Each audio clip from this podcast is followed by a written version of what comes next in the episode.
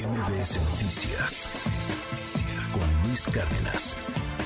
Tengo en la línea a la senadora Xochil Gálvez. Senadora, qué gusto saludarte. ¿Cómo estás, Xochil?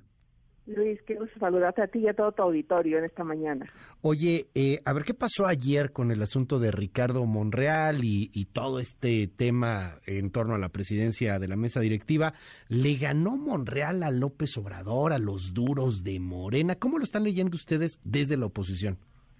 Ah, definitivamente en la mañana sí se veía que los duros, no, no sé, gente cercana a la doctora Claudia ahí en el Senado, Cravioto, pues impulsaron la propuesta de Higinio.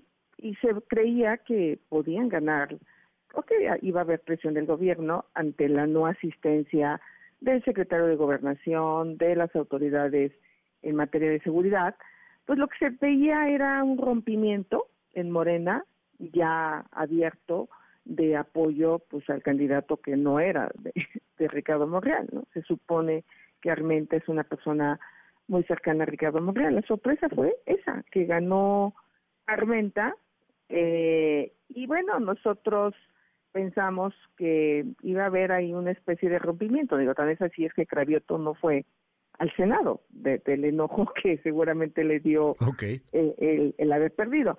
Y nosotros lo que visualizábamos era construir una tercera fuerza, una otra fuerza política en el Senado de aquellos que están cansados de ver al Senado como oficialía de partes, de aquellos de Morena, ¿eh? que están cansados, o sus aliados, este, de que se viole la Constitución flagrantemente, como se pretende hacer con la Guardia Nacional. O sea, es una locura que la Constitución dice uh -huh. claramente que la Guardia Nacional tiene que ser comandada por un mando civil. Claro. Yo no sé cómo el secretario de la Defensa puede pensar que esa ley que se mandó eh, es positiva, si viola la Constitución, cuando ahorita... ellos juran uh -huh.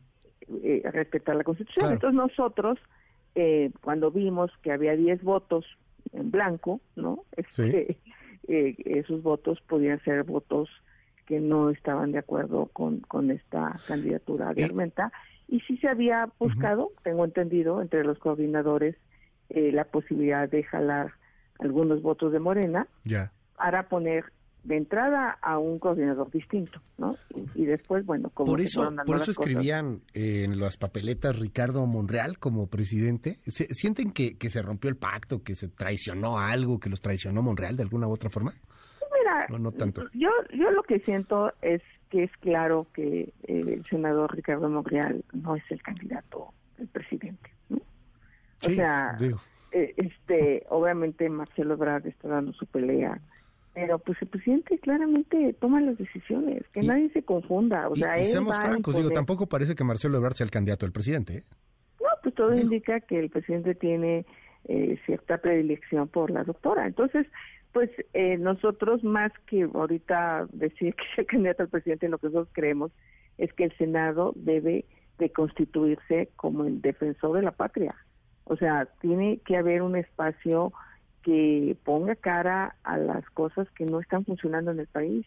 Hoy la gente no puede caminar por la calle con tranquilidad, aunque amen al presidente, en el fondo saben que la seguridad de este país no se ha resuelto. Hoy la gente tiene problemas económicos. Serios. Entonces necesitamos empezar a llamar a cuentas a los titulares de la seguridad de este país uh -huh. y que planteen estrategias distintas a las que han planteado, llamar a cuentas a Rocionales para que nos diga por qué la refinería alcanza los 20 mil millones de dólares uh -huh. cuando ellos prometieron que iba a costar 8 mil. O sea, hay muchos temas en donde necesitamos que se llame a cuentas y no un eh, grupo de senadores y senadoras de Morena que lo que se han dedicado estos cuatro años pues es alcahuetear al gobierno, como si todo estuviera bien. Entonces, bueno, no nos alcanzó, pero pues dimos la pelea. Menciona más esto de la Guardia Nacional, es la iniciativa preferente que ha mandado el presidente de la República. ¿Qué, qué pretende modificar? ¿No? ¿Hay, ¿Hay que hacer modificación constitucional? Él no quiere. O no. sea, que sí va a pasar. O sea, es que la, como está hoy la Constitución, Ajá. La Guardia Nacional es imposible que pase a la Secretaría de la Defensa Nacional. Pero él va a la modificar qué leyes? Va a modificar la ley secundaria, varias leyes secundarias okay. de la Guardia Nacional, para que esté adscrita en contra de la Constitución, aclaro. O sea, se va, se va a resolver en la Corte esto. Se tiene que resolver, pero mientras, en la que la Corte, que no es muy pronta y expedita, suele tardarse años, pues mientras el presidente se va a salir con el capricho como lo hizo con la reforma energética. Y en una de esas habrá ministros que de manera se pongan unos lentes oscuros y digan que es constitucional, ¿eh? O sea, no, no, no descartes esa posibilidad. Es tanto a veces, en el caso de algunos ministros, eh, pues su amor por el presidente o, o, o, no sé, a que le tengan miedo, no que son capaces de votar cosas que saben que la Constitución a la letra dice lo contrario. Es, estamos viviendo tiempos difíciles y nosotros queríamos que en el Senado pues existiera ese control ya hacia el presidente de que estas cosas no pueden pasar. Y Ricardo lo manifestó hace unos días, lo dijo públicamente, en su plenaria les dijo a, a los senadores de Morena que en el primer año de derecho pues eh, ellos estudiarían eso, o sea que sería imposible que votaran.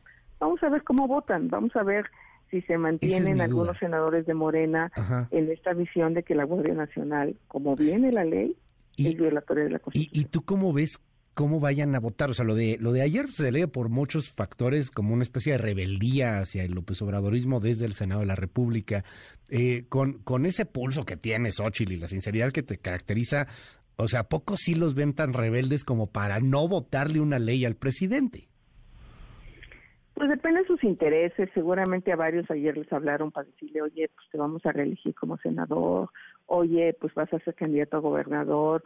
Seguro, seguro operaron de la primera votación a la tercera. Hubo una operación política con los rebeldes de Morena. Yo lo que les diría es, eh, no, los veo, ¿eh? Los, los veo más bien sometidos a varios senadores y senadoras de Morena, con todo respeto para ellos, a, a lo que les dice el presidente, porque han sido capaces de votar cosas a ciegas este, pero este caso de la Guardia Nacional es, es como el más evidente. O sea, no, no hay manera que pase. Yo no veo que un ministro de la Corte pueda decir que es constitucional mandar la Guardia Nacional, pero, pero pues sí, el poder es tremendo.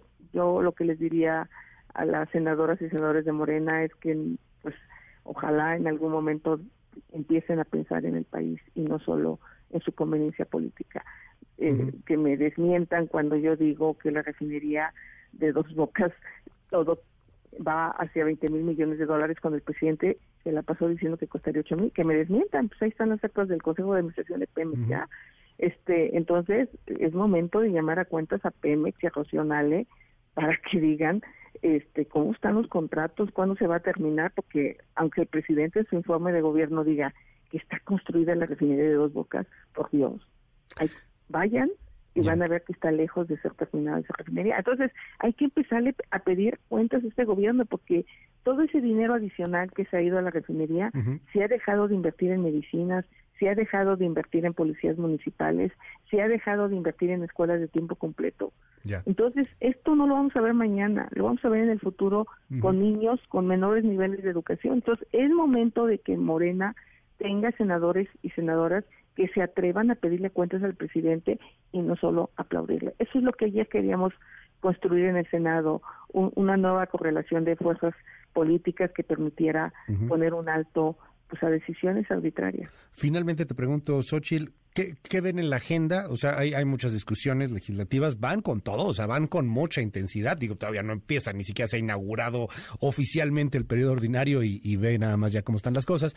Eh, cuáles serían los puntos clave en la, en la agenda a, discutir a final de cuentas? Porque, bueno, pues los números siguen dando, si hay una alineación de la cuarta transformación, para pasar todo, menos cosas constitucionales, menos reformas constitucionales. ¿Qué ves tú en la agenda para este periodo? Pues mira, dentro del paquete económico que seguramente llegará la semana que entra, para nosotros los senadores, un montón de nombramientos, un montón de nombramientos de magistrados, de comisionados eh, del INAI, eh, del IFT, eh, que tenemos que ya resolver. Ojalá se atrevan a que hagamos lo correcto y pongamos gente capaz que pueda defender la autonomía de las instituciones en el Senado, nombramientos.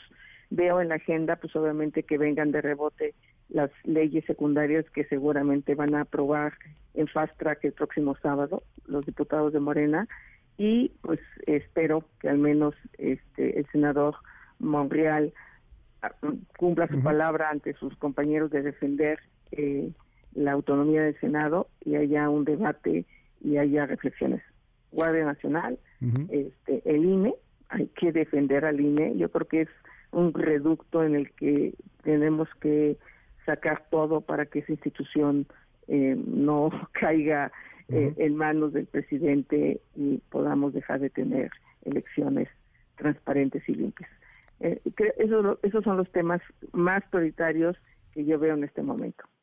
Gracias, Ochil Galvez, por tomarme la comunicación en esta mañana. Y bueno, pues estamos al habla. Si nos permites, muy buenos días. Buenos días. Un abrazo a todos. MBS Noticias con Luis Cárdenas.